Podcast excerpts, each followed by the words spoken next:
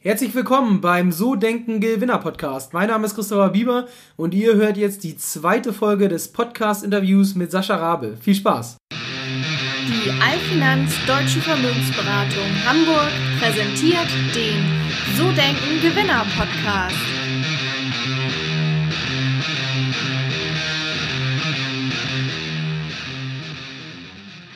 Kommen wir mal zum zweiten Bereich. Ähm, ich glaube, das ist auch so ein Riesenpart bei dir. Das ist das Thema Sascha Rabe als Führungskraft. Und ähm, da mal so die erste Frage, wie führst du dein Team? Gibt es da klare Abläufe und Strukturen?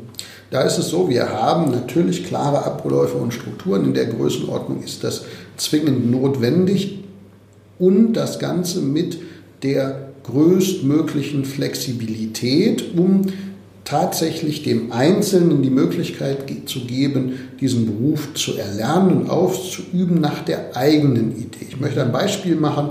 Wir haben ein sehr, sehr gut strukturiert und funktionierendes Schulungs- und Ausbildungssystem für Menschen, die in unseren Beruf reinsteigen. Jetzt haben wir auch bei mir im Team mehr Frauen als Männer. So, wir haben auch Frauen mit. Wie ist die Verteilung? Äh, wir haben 60% Frauen, 40% Männer bei mir im Team.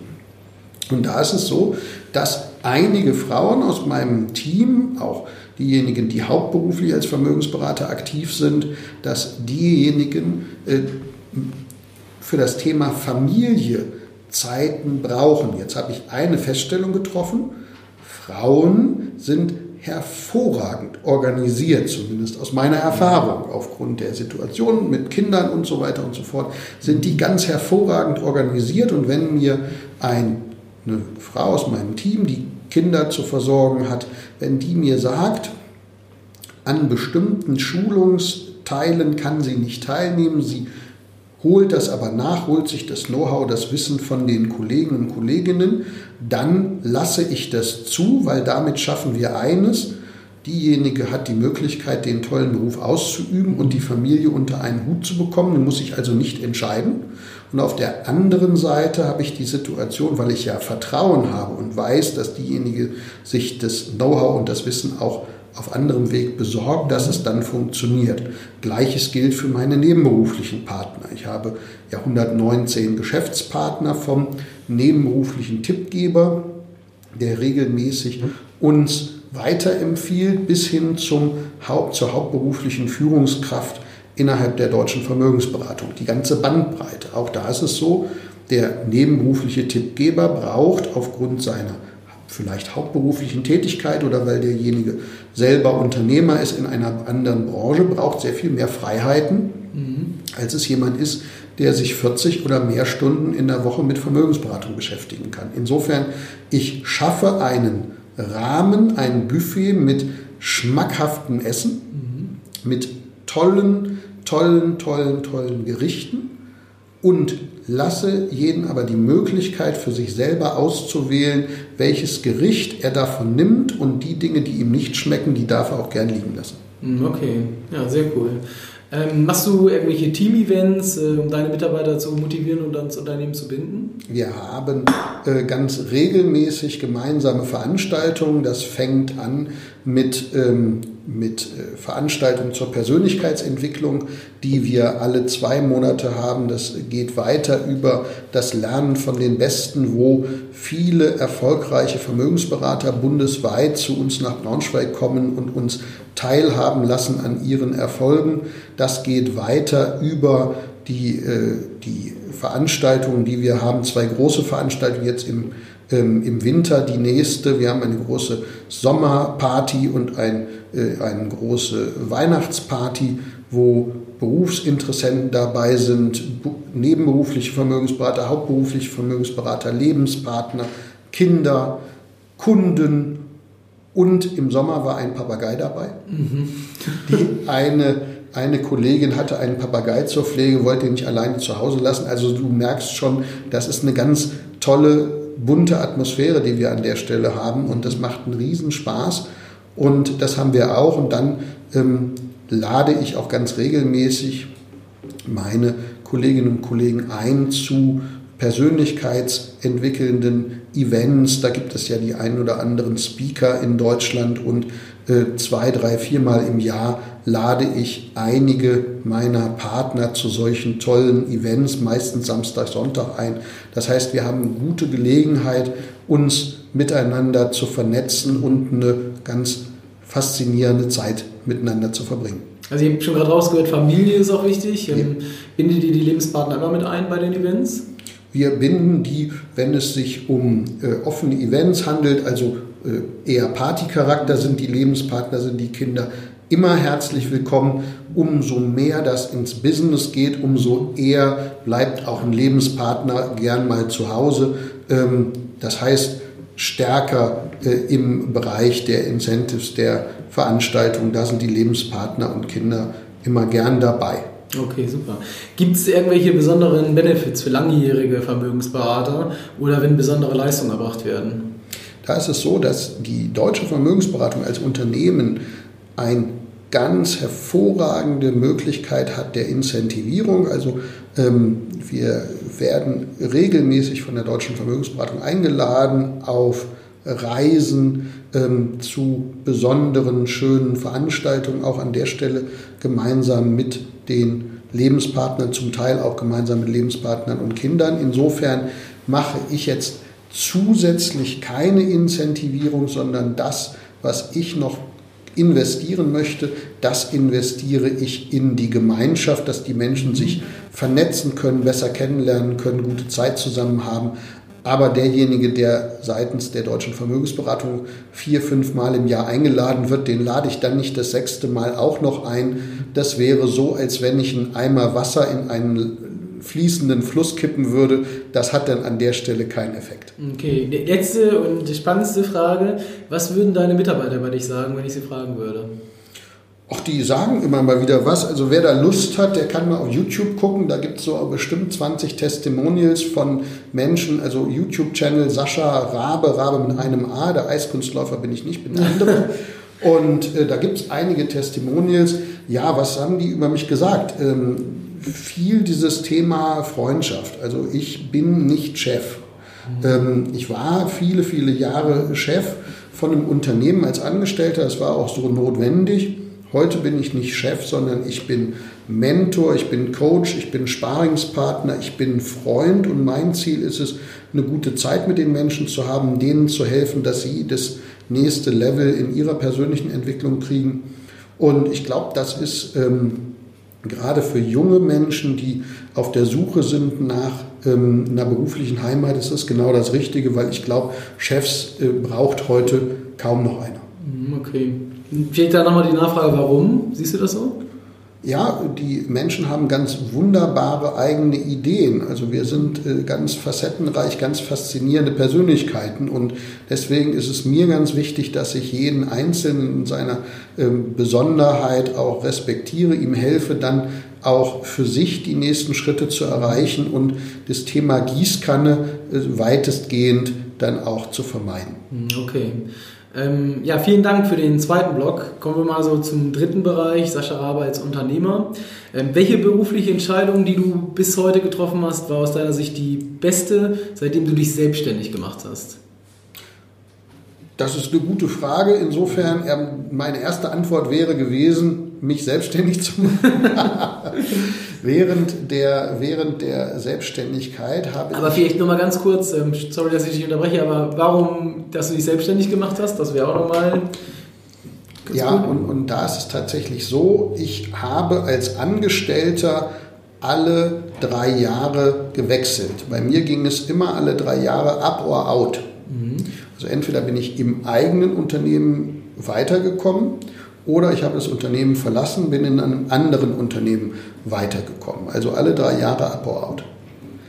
Jetzt bin ich das erste Mal seit sieben Jahren durchgängig bei einem Unternehmen und ich fühle mich unglaublich wohl. Ich habe ein extrem großes Vertrauen in das Management der deutschen Vermögensberatung und ich bin mir sicher, dass ich heute angekommen bin. Deswegen ist es eine ganz richtige Entscheidung gewesen, die Bankenwelt als Angestellter zu verlassen und mein Unternehmen unter dem Dach der deutschen Vermögensberatung äh, zu gründen und hier die erfolgreichen Schritte zu machen.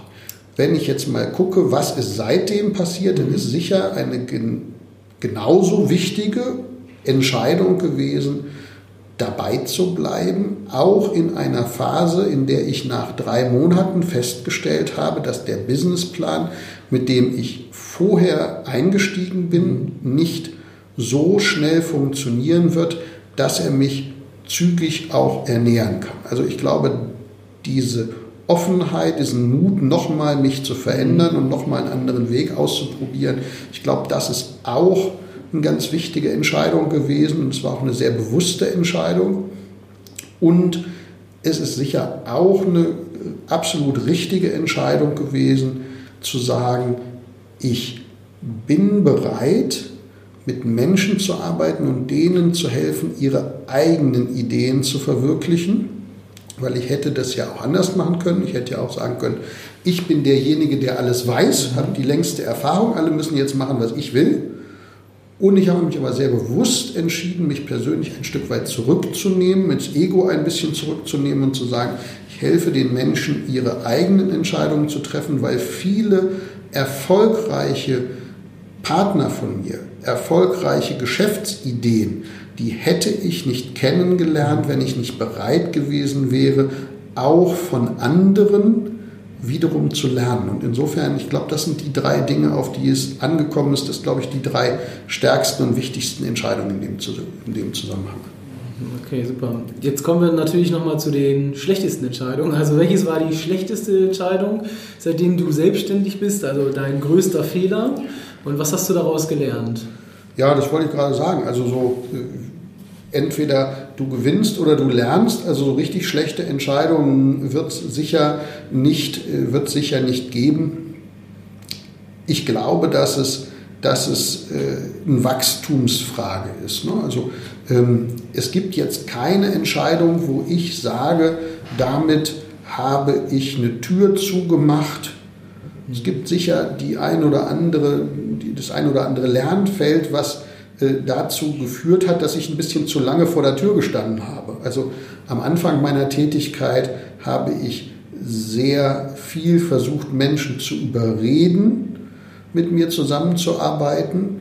Das hat sicher dazu geführt, dass äh, das langsamer gelaufen ist, weil ich war so überzeugt von der Idee und von der Firma und von dem Business, dass ich quasi jeden missionieren wollte, doch dabei zu sein. Ich glaube, das war nicht sehr sympathisch und das hat auch dazu geführt, dass es eher langsam gelaufen ist. Heute ist es anders. Heute kriege ich durchaus viele Bewerbungen von Menschen, die Lust haben, mit mir zusammenzuarbeiten und das heißt eine andere Qualität. Ja? Insofern glaube ich, habe ich da lernen dürfen und habe lernen können und das Ergebnis ist jetzt ist besser als das noch vor sieben Jahren. Ich glaube aber, das ist auch normal.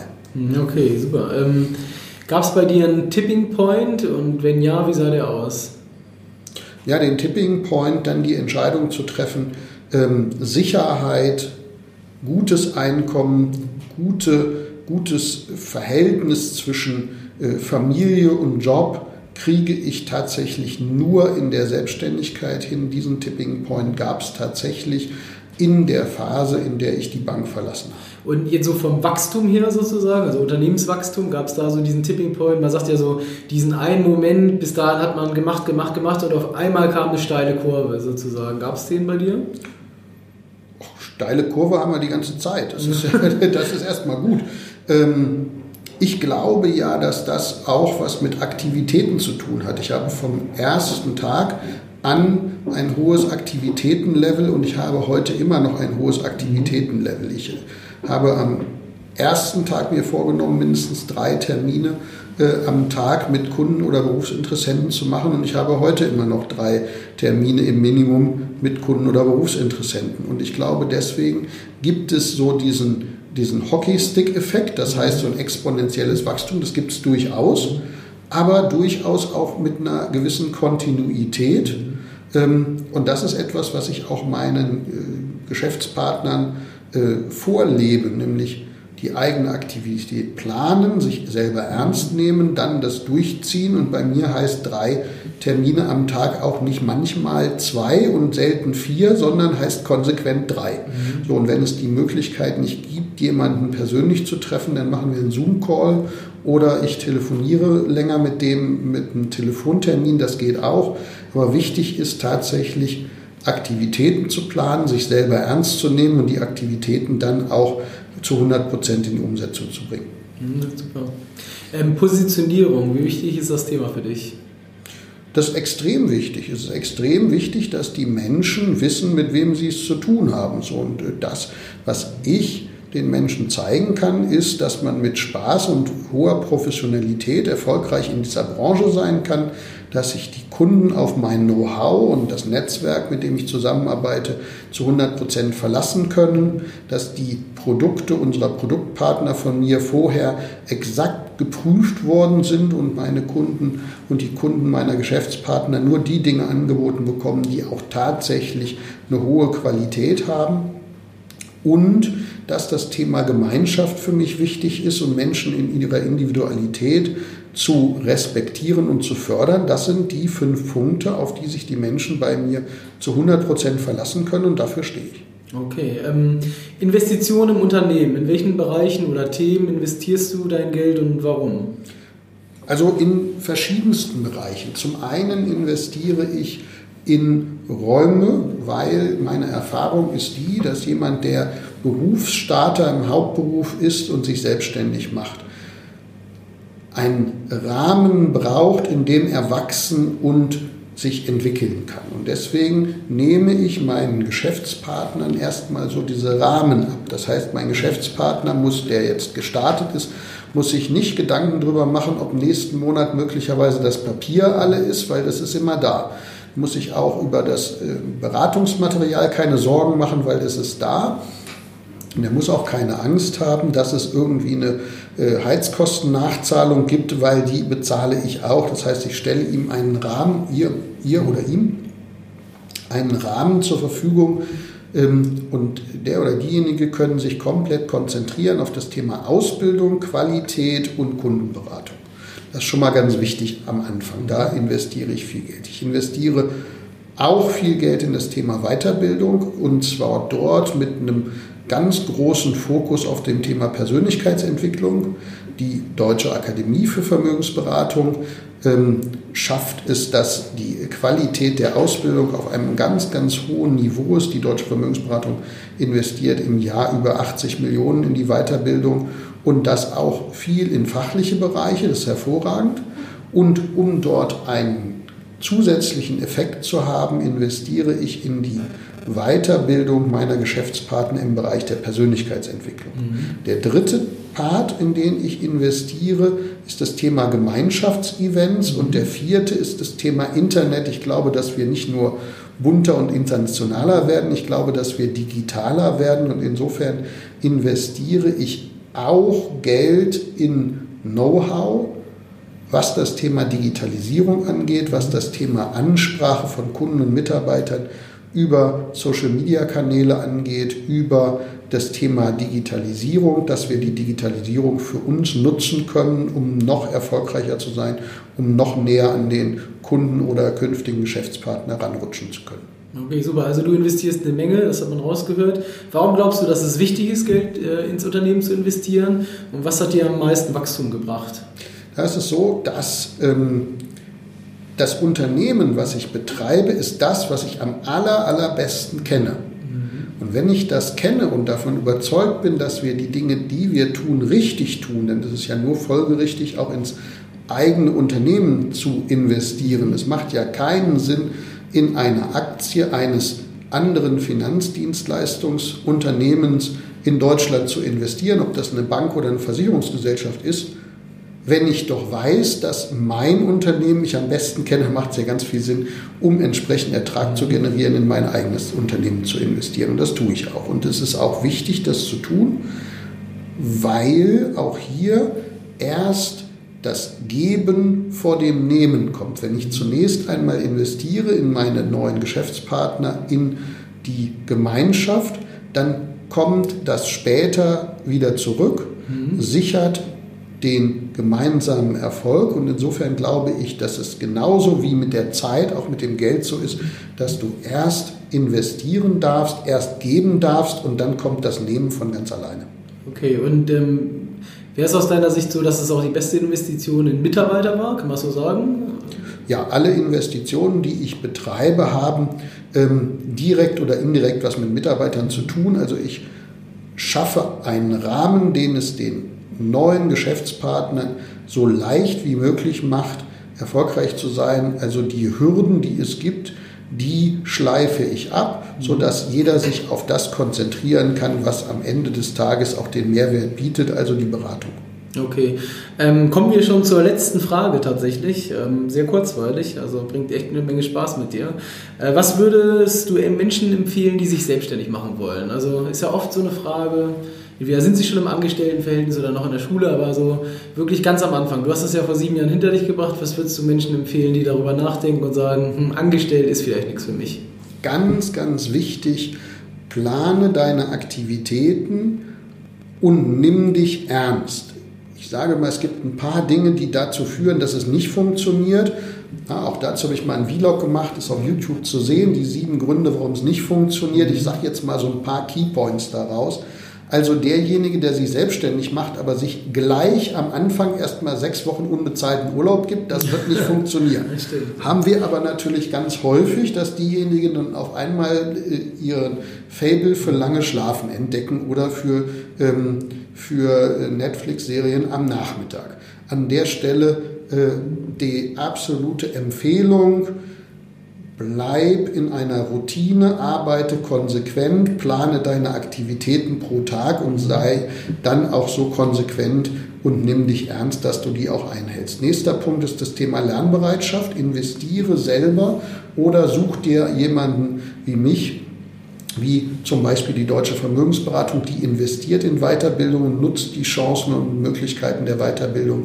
Dann ist es wichtig, derjenige, der startet in die Selbstständigkeit, muss sich immer weiterentwickeln, muss sich weiterbilden, ganz entscheidender Punkt. Und dann noch ein richtiger und wichtiger Punkt ist das Thema Menschenliebe.